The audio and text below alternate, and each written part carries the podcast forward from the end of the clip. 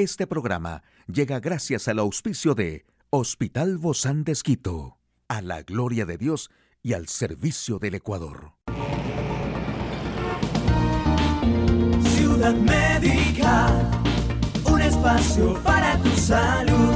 Hola, ¿qué tal? Qué gusto poder acompañarte. Yo soy Ofelia Díaz de Simbaña en este mundo tan apasionante de la salud.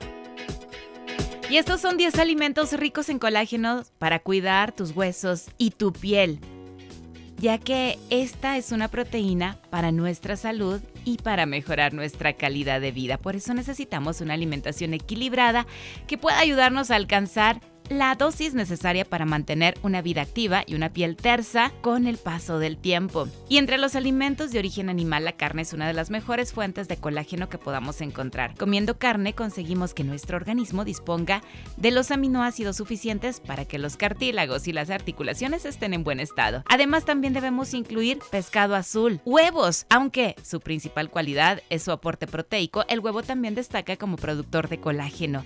Y no solo los alimentos de origen animal son ricos en colágenos, también las frutas y verduras son una interesante fuente de esta proteína. Es el caso, por ejemplo, del limón, una fruta repleta de vitamina C que actúa como un antioxidante natural. Y la razón de incluir a la cebolla en la galería está en el azufre que contiene.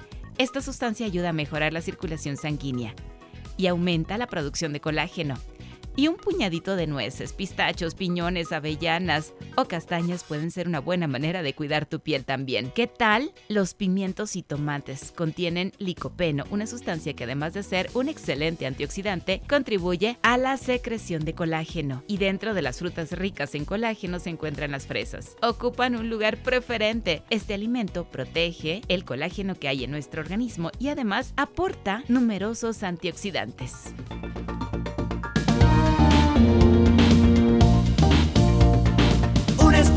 Para tu salud. Aquí el detalle de la información más actual en el campo de la salud. Un macroestudio no detecta un mayor riesgo de tumores cerebrales en las personas que tienen teléfono móvil. ¿Por qué es importante potenciar las habilidades sociales en los niños? Cuarta dosis de Pfizer reduciría el riesgo de muerte casi en un 80%. Uno de los estudios más exhaustivos hasta la fecha, en el que han participado más de 800.000 mujeres en Reino Unido, ha detectado un riesgo similar de tumor cerebral en las participantes que utilizan teléfono móvil y en las que no lo han tenido nunca. El trabajo, encabezado por científicos de la Universidad de Oxford y de la Agencia Internacional para la Investigación del Cáncer, se suma a la multitud de estudios anteriores que sugieren que un uso normal del teléfono no provoca tumores de ningún tipo. Más de 5.300 millones de personas en el mundo tienen un teléfono móvil, según la Asociación de Fabricantes. Los dispositivos que emiten campos electromagnéticos fueron clasificados hasta una década por la IARC como posibles carcinógenos, tras detectarse un presunto mayor riesgo de glioma, un tumor cerebral maligno, en un estudio con más de 5.000 pacientes. Era solo una sospecha. La propia Organización Mundial de la Salud recalca que hasta la fecha no se ha confirmado que el uso de teléfono móvil tenga efectos perjudiciales para la salud. Entre los receptores de la cuarta dosis de la vacuna se observó una reducción del 78% en la tasa de mortalidad por COVID en comparación con el grupo que no fue vacunado con el refuerzo, constató la investigación de Clyde, principal proveedor de salud entre las cuatro proveedores israelíes encargados de la vacunación. El estudio de tipo preliminar fue realizado por el Departamento de Medicina Comunitaria de Clyde junto con dos centros académicos israelíes. Se hizo entre enero y febrero pasados con la variante Omicron ya como dominante y examinó las tasas de mortalidad entre la población que recibió la cuarta vacuna y aquellos que solo recibieron la tercera inyección. A estas alturas, la morbilidad en el país es relativamente baja, pero hay preocupación entre las autoridades sanitarias porque durante las semanas ha ido ligeramente en aumento. Y el desarrollo de las habilidades sociales durante la época infantil y juvenil es esencial para que la persona modele su conducta mediante la educación y las experiencias diarias. Las habilidades sociales son un grupo de estrategias y capacidades donde interviene la conducta y la modulación emocional que ayuda a desenvolverse y resolver situaciones sociales. El ser humano se desenvuelve en un contexto social necesario para su desarrollo y más concretamente para su éxito social, uno de los factores más importantes para alcanzar la felicidad. De hecho, este experto afirma que el mayor estudio que se ha hecho hasta el momento para identificar cuáles son los factores de felicidad en el ser humano coloca el éxito en la sociabilización en la primera posición, por delante incluso de la salud. Una charla amigable con nuestro invitado. Hoy en Médico Directo hablaremos sobre esas cosas que a veces no se dicen dentro del síndrome de Down. ¿Quiere saber usted más de este tema? Lo invito a que nos acompañe. Hoy recibimos con muchísimo agrado al doctor Alberto Palacios. Él es pediatra neonatólogo del Hospital Bozán de Esquito. Gracias, doc, por acompañarnos. Bienvenido. Gracias, Ofelia, por el espacio. Cuando nos adentramos un poquito más en estos pequeñines que tienen el síndrome de Down, a veces solamente los vemos cuando pasamos por la calle, decimos, ay, mira qué lindo, o pobrecito. Y tenemos este tipo de conceptos, sin embargo, no sabemos lo que realmente vive esta persona, este pequeño con síndrome síndrome de Down y su familia. ¿Qué sucede, Doc, cuando uno de estos pacientes llega a su consulta? Realmente eh, para nosotros son niños, eh, son, son otros niños eh, más, ¿no? Es decir, no, no son niños especiales. Yo siempre he considerado que aquí los especiales son las familias, las que tienen que... Sí, sí, sí, porque los niños, nada, pues los niños son... Son niños. para nosotros totalmente son iguales, es decir, nosotros en la consulta pediátrica pues vamos a hacer exactamente lo mismo vamos a hacer su control de peso, su control de talla, las vacunas al día, es decir, no vamos a marcar ninguna diferencia, salvo que desde el inicio insistiremos a los padres en cuanto a la estimulación, todo eso, ¿no? Para que estos niños alcancen eh, los, eh, el desarrollo, sus hitos del desarrollo, eh, tal vez un poco más tarde, pero, pero a la final lo logran, ¿no? Son niños que, que, tienen mucho éxito después, es decir, por suerte esto ha cambiado mucho del, del estigma de los niños con síndrome de Down, es decir, son niños que se acoplan, incluso he conocido muchos niños que han estado en escuelas regulares, ¿no? Es decir, en, en, escuelas inclusivas.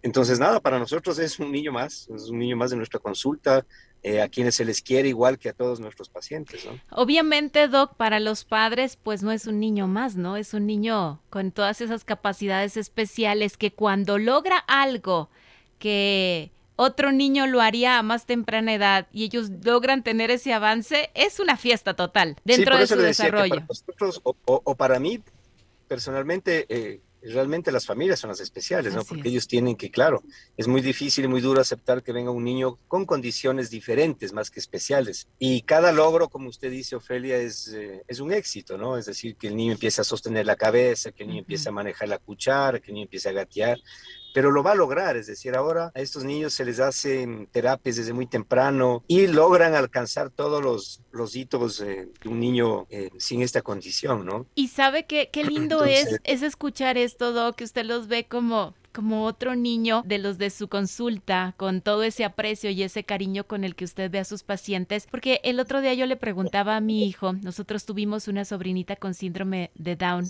que ya falleció. Yo le decía, ¿tuviste en ella algo diferente? Y me decía él, no, mami, como siempre compartimos con ella y convivimos con ella, para él era una niña, era su primita y no tenía ninguna, ninguna diferencia. Sí, sí, sí, no, no, no, no se marcan diferencias. Obviamente desde, desde la parte médica, pues claro, a los papás hay que insistir en varias cosas, ¿no? Que estén pendientes en, en la parte neurológica, en la parte cardiológica, porque son niños que generalmente vienen con, con ciertas enfermedades o patologías de base, pero por lo demás, nada, pues insistiremos a los padres que, que, vayan a la consulta regular, veremos curvas de crecimiento, eh, haremos el esquema de vacunación completo, es decir, son niños que van a tener eh, las mismas o probablemente un poquito más de enfermedades, por ejemplo, respiratorias, entonces tendremos que verles más seguidos en la consulta. Pero después de eso, en cuanto a su desarrollo, en cuanto a su emotividad, pues nada, iguales, ¿no? Son niños que son muy cariñosos con, con, con nosotros, entonces se los quiere igual, se los maneja igual en la consulta realmente. Todo, sin marcar ninguna diferencia. También depende mucho, Doc, de qué tipo de síndrome de Down tengan, ¿verdad? Creo que se clasifica por mosaicos, como etapa 1, 2, 3. Bueno, puede, podemos tener la, la, trisomía 21 pura, que se llama los mosaicismos. Entonces, dependiendo de eso, vamos a tener los grados de, de, trastornos, digamos, sobre todo en la parte neurológica, ¿no? Habrá niños que tienen más eh, problema eh, neurológico, mientras que otros eh, no, se adaptan mucho más fácil.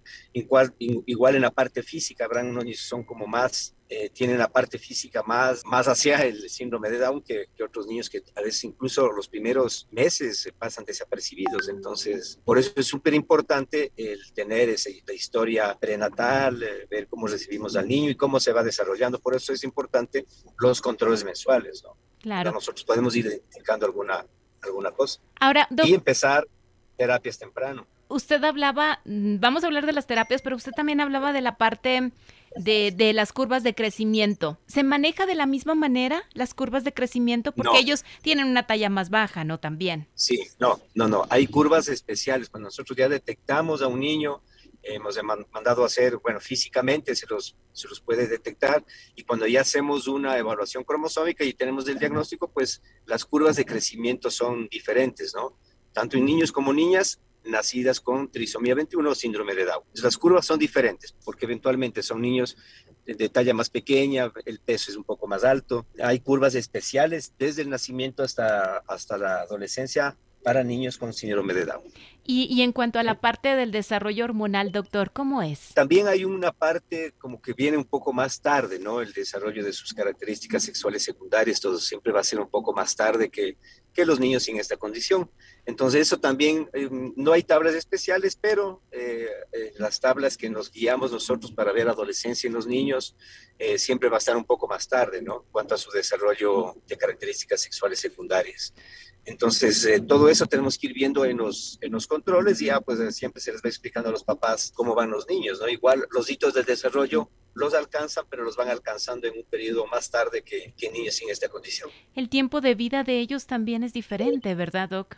Ha cambiado muchísimo. Si antes se hablaba hace muchísimos años, estoy hablando hace más de 20, 25 años, que tenían un medio de vida de 15 años. Ahora usted tiene niños que son adultos, eh, profesionales, muy exitosos, entonces ha cambiado mucho por eh, quitar ese estigma del niño con síndrome de Down, ¿no? Es decir, incorporar a la sociedad mucho más rápido, trabajar mucho más, más rápido en terapias, eh, ir a escuelas inclusivas, entonces estos niños alcanzan éxitos increíbles, ¿no? El hecho de, incluirlos, no solo a ellos, sino a su familia, en las actividades quizá regulares, eso les hace justamente eso y les hace que, que puedan disfrutar más de las actividades que a lo mejor antes la gente los apartaba, la misma familia ausentaba de la sociedad.